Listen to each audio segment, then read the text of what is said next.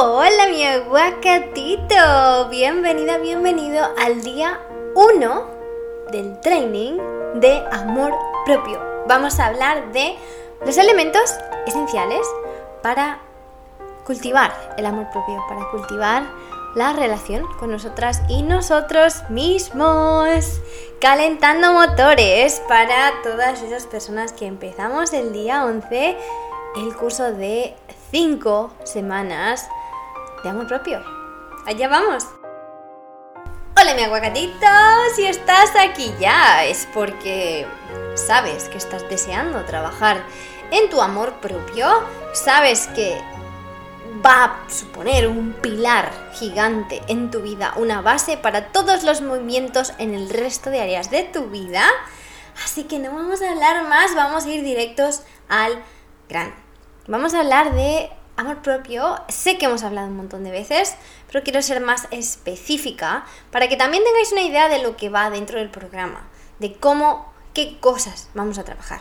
Y es que el amor propio tiene mucho que ver con soltar juicios, es decir, dejar de juzgarte em, y entender que todo en la vida, absolutamente todo, ya venga de ti, venga de Pepito, venga de tu madre, venga de Juanito, venga de tu prima, son puntos de vista. Y esto es una estrategia o una herramienta energética que si habéis trabajado conmigo sabéis que utilizamos con mucha frecuencia, frecuencia que es como, bueno, estoy cargando con esta opinión, estoy cargando con este rol.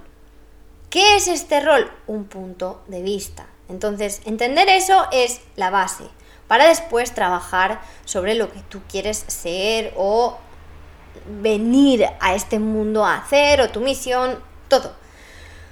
¿Y cómo nos vamos a mirar entonces? En vez de mirarnos desde el juicio, nos vamos a mirar desde la bondad. Vamos a mirar en nuestro universo para darnos cuenta de lo que necesitamos. Ser consciente de lo que podemos dar y lo que no. Porque eso se pasa de lo que yo te puedo dar en este momento porque ahora no puedo, porque directamente no quiero. Y honrar eso.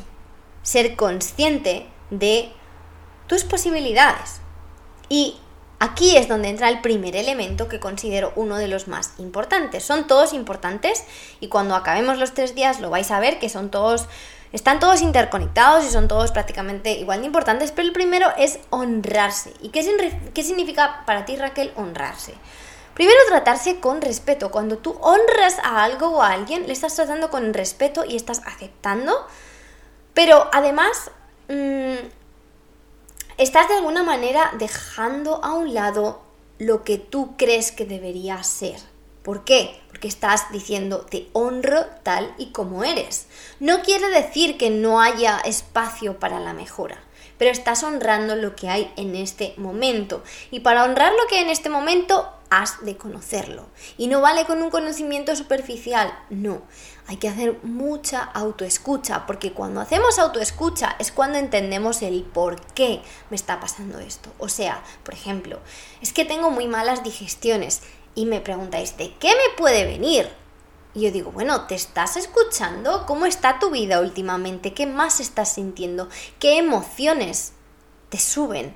Mm, qué estás haciendo mientras comes. Para eso se requiere paciencia, presencia y mucha autoescucha, tanto del cuerpo como de los pensamientos, como de las emociones. Por lo tanto, cuando nos honramos, nos honramos por encima de todo lo que se supone que hemos de ser, hemos de decir, hemos de hacer, etc. ¿Por qué? Porque tenemos nuestro propio punto de vista. ¿Cómo te hace sentir la manera en la que te hablas, te relacionas contigo, es que acaso te respetas. Porque es un elemento muy importante y muy básico que cuando pensamos en amor propio es como, me voy a ir a un spa y no sé qué, y es que esta semana no me ha dado tiempo, porque tal, y porque no he hecho dos horas de meditación al día. Oiga, hay cosas mucho más básicas que no estás teniendo en cuenta a la hora de hablar de amor propio. Y esas cosas básicas son las que van a determinar esa relación contigo, son las cosas pequeñas que haces diariamente. Está súper bien que te tomes tiempo para ti y eso lo considero importantísimo que tengas al menos una vez a la semana, aunque sea una hora a la semana, para hacer algo que disfrutes. Sin embargo, es muy importante que las cosas que hagas diariamente sean conscientes y sean pro relación y no en contra de tu relación. Si me explico, tu relación contigo. Al igual que con la, la relación con el resto de personas. Tú imagínate que estás en una relación de pareja y vais juntos a cenar una vez a la semana.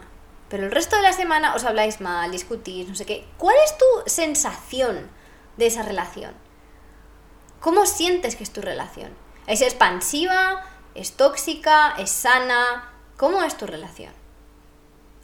Obviamente es imprescindible añadir esos elementos de compartir y de disfrutar, pero también hay que ir a la base. Y la base, sabéis que no podemos construir un castillo si no hay una base que esté dura, sólida y en la que nos podamos sujetar. Así que construir esta base de amor propio viene a ser lo más importante para después poder hacer cosas que podemos considerar más sofisticadas. El elemento número 2 es la confianza. ¿Y confianza en qué? Confianza en que sabes lo que sabes y que te conoces lo suficiente para saber que lo que eliges es lo que quieres. Ahora, me vas a decir, bueno Raquel, es que yo no me conozco lo suficiente. Yo sigo tomando decisiones que no entiendo por qué las tomo. O a lo mejor hay algunas que sí las estás tomando desde la intuición y no sabes por qué las tomas, pero es tu intuición. A lo mejor sigues tomando decisiones porque te lo piden otras personas. Pero entonces, de nuevo, ¿qué tenemos que hacer? Observarnos, autoconocernos. Por eso yo te propongo un amor propio desde el autoconocimiento. No existe amor propio sin autoconocimiento, porque ¿a quién estás amando si no conoces? Por eso la mayoría del trabajo que hacemos, especialmente las primeras dos semanas, es más de autoconocimiento, de aprender a conectar con nosotras y nosotros para después empezar a conectar con o crear. Quiero crear poder, conectar con mi poder para crear otras cosas, pero primero has de mirar dentro, qué hay dentro de mí, qué límites me estoy poniendo. Entonces, una vez tienes eso claro, puedes empezar a confiar, y aunque te estés equivocando, y esto viene a ser un juicio, pero aunque tú creas que te estás equivocando, sabes que tu nivel de conciencia y tu persona en este momento elige esto. Y que la consecuencia sea cual sea, confío, porque es parte de mi camino y lo estoy eligiendo yo. Entonces, la confianza en ti, y no solo en las elecciones, sino por ejemplo, hablábamos la semana pasada de el cruzar el fuego. El que yo confíe en mí es esencial para que yo cruce ese fuego. Si yo soy una persona que se tambalea en cuanto a la confianza en mí misma o en lo que puedo hacer, y ojo, esto no quiere decir que haya áreas en nuestra vida en las que nos falta un poco de confianza. Obvio, sí, y eso se va construyendo con el tiempo. Y hay muchas áreas que no hemos practicado nunca y por eso nos falta la confianza, pero estar dispuesto a construirla es un montón. Y para estar dispuesto a construirla tienes que tener algún tipo de relación contigo, hablar contigo, pasar ese tiempo contigo y decirte, bueno, ¿cómo vamos a hacer esto? Yo confío en ti, somos capaces.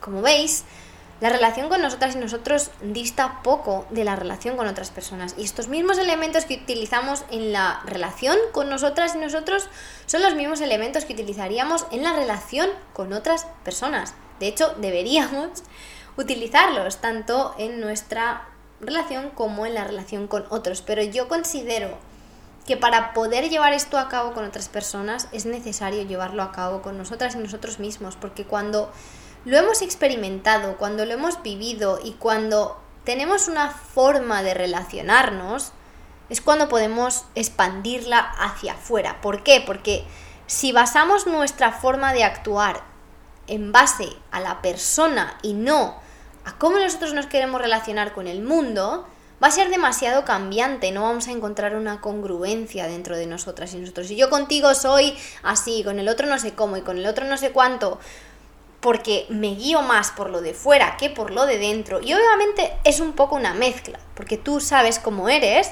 sabes cómo es tu entorno, porque quieres ser consciente de cómo es el entorno, no dejarte engañar. Y esto no quiere decir ponerle juicio, sino no dejarse engañar por la realidad. Yo quiero tener una forma de actuar que es mía, mi forma. ¿Me adapto al medio? Sí, pero sé cuál es mi forma. Porque entonces ya tengo de nuevo parte de esa base que a mí me sostiene cuando el mundo de fuera se tambalea. Y bueno, estos dos son los primeros elementos del día 1 para que no se haga demasiado denso y para que podamos ir integrando elemento por elemento. Vamos a dejarlo hoy aquí, mañana vamos con otros dos elementos.